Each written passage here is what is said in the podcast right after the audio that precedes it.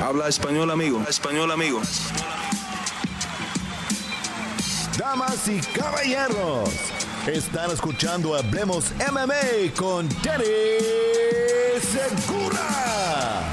Dani Segura para MMA Junkie. Hablemos MMA aquí con Jair Rodríguez, que va a pelear por el cinturón interino de las 145 libras contra Josh Emmett en UFC 284 el 4 de febrero en Australia.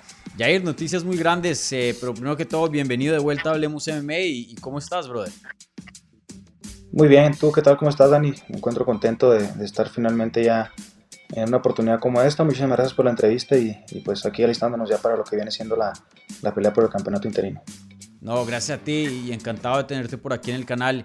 Y, si hablemos de esta noticia, obviamente eh, gigante, hace unas semanas no se esperaba qué iba a pasar, si Volkanovski iba a subir a las 155 libras o no. Obviamente tú y Josh Emmett estaban ahí como en carrera por esa pelea de campeonato contra Volkanovski. Resulta que hoy día se va a hacer la de interino. Yo sé que no era tu opción A, no era tu opción preferida. Tú querías de una pelear con el campeón.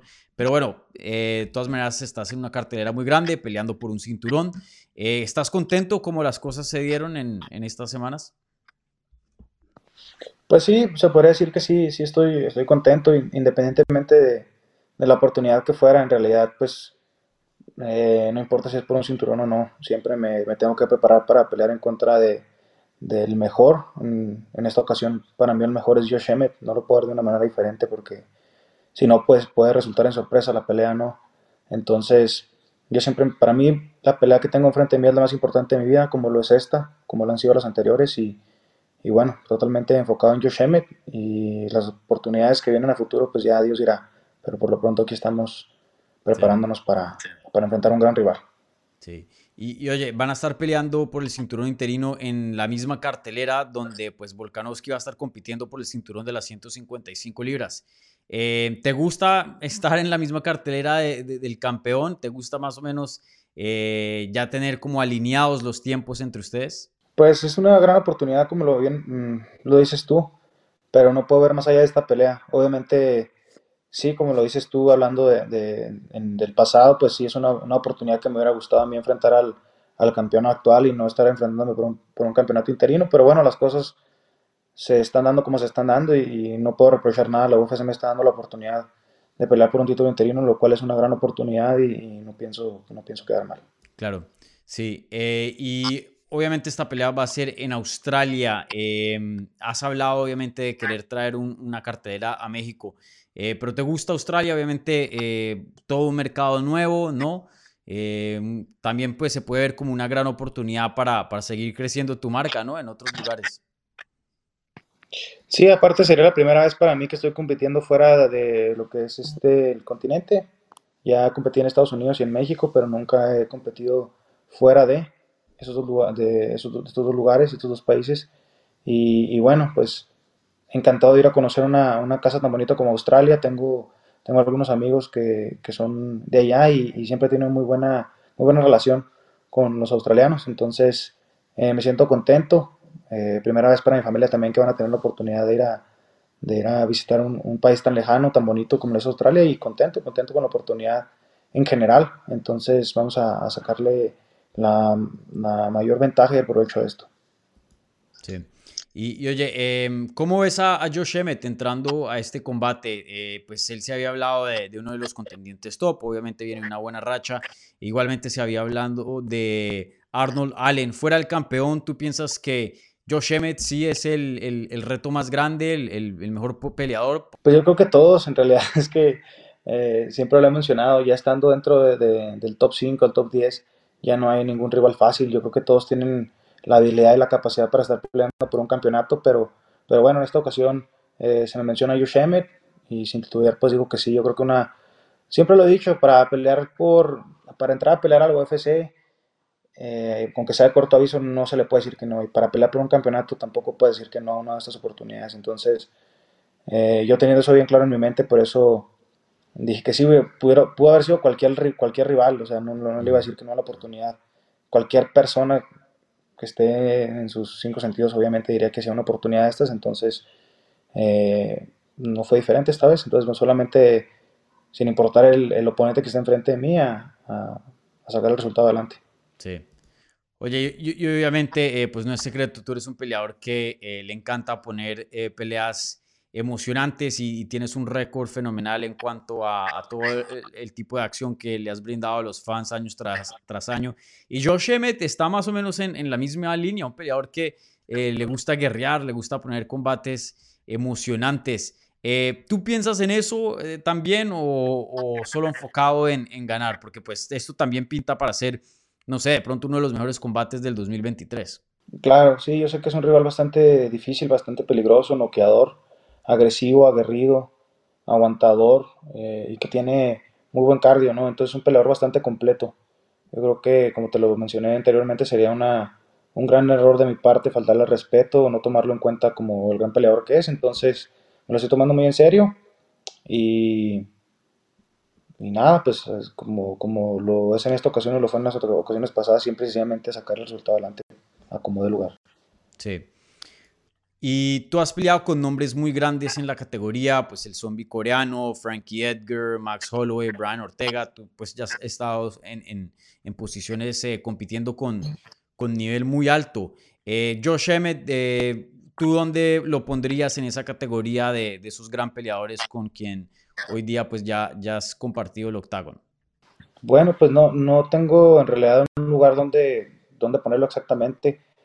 El único lugar en el que lo puedo poner para mí en este momento es, es que para mí es el mejor, ahorita para mí es el mejor. Sí, obviamente el, número uno libra por libra es, actualmente es Alexander Volkanovski, pero, pero para mí no hay más visión más allá que Josh Emmett. Yo entiendo que, que no puedo estar viendo más allá de lo que es esta pelea porque pues ya estaría enfocándome en, algo más, algo que, realmente no tengo todavía.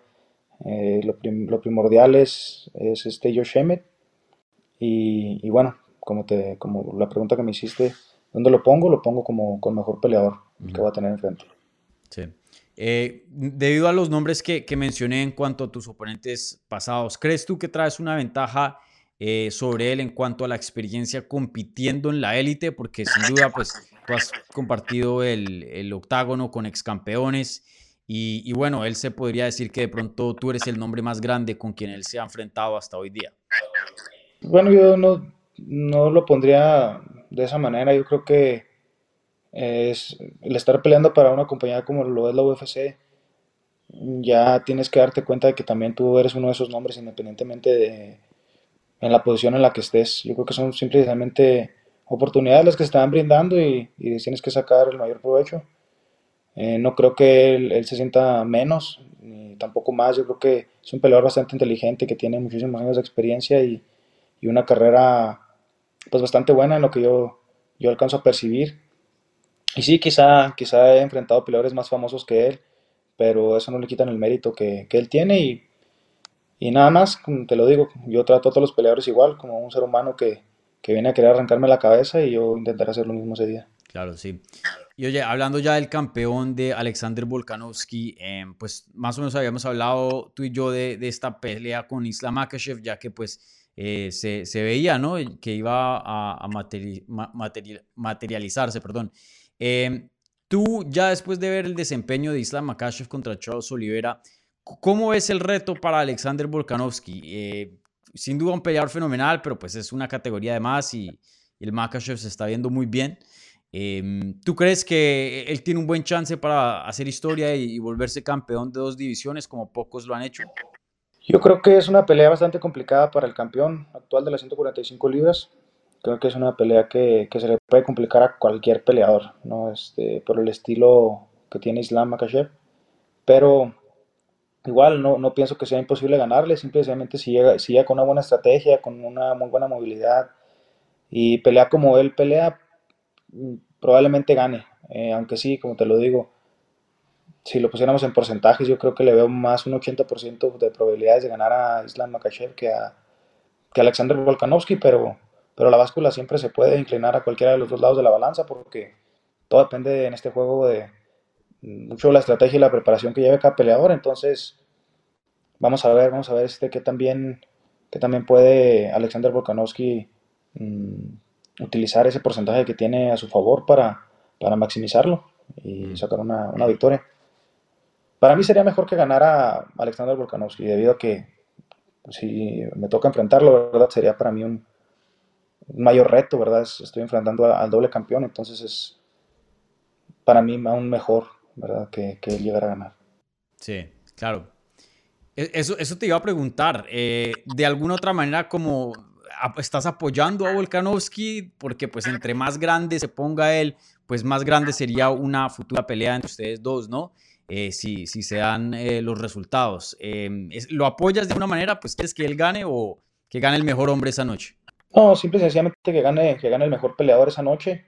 Pero como te, lo, como te lo digo, no tengo nada en contra de Islam ni en contra de Alexander. Al, contrario, ¿verdad? El, el mayor de los éxitos para los dos, que gane el mejor. Pero, pero bueno, a mí me convendría más que ganara Alexander Volkanovski, obviamente. Eh, en cuanto a, en términos de mi carrera, y simple y sencillamente por eso es que me gustaría que ganara. Sí. Sí, eso sería eh, obviamente una pelea gigante si es que Volkanovski pues llegara, bueno, eh, así gane o pierda sería una pelea gigante, pero claro, obviamente crece la leyenda de, de, Volkanovski si es que llega a ser doble campeón.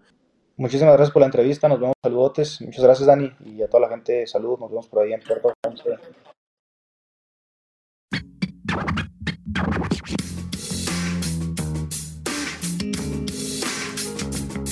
Gracias por escuchar Hablemos MMA. Si les gustó el show, los invitamos a que se suscriban en su plataforma favorita de podcast para recibir episodios semanales. También déjanos tu review o cualquier comentario. Pueden seguir Hablemos MMA en Twitter, Instagram y Facebook en arroba Hablemos MMA. Y me pueden seguir a mí en arroba Dani Segura TV. Hablamos la próxima semana.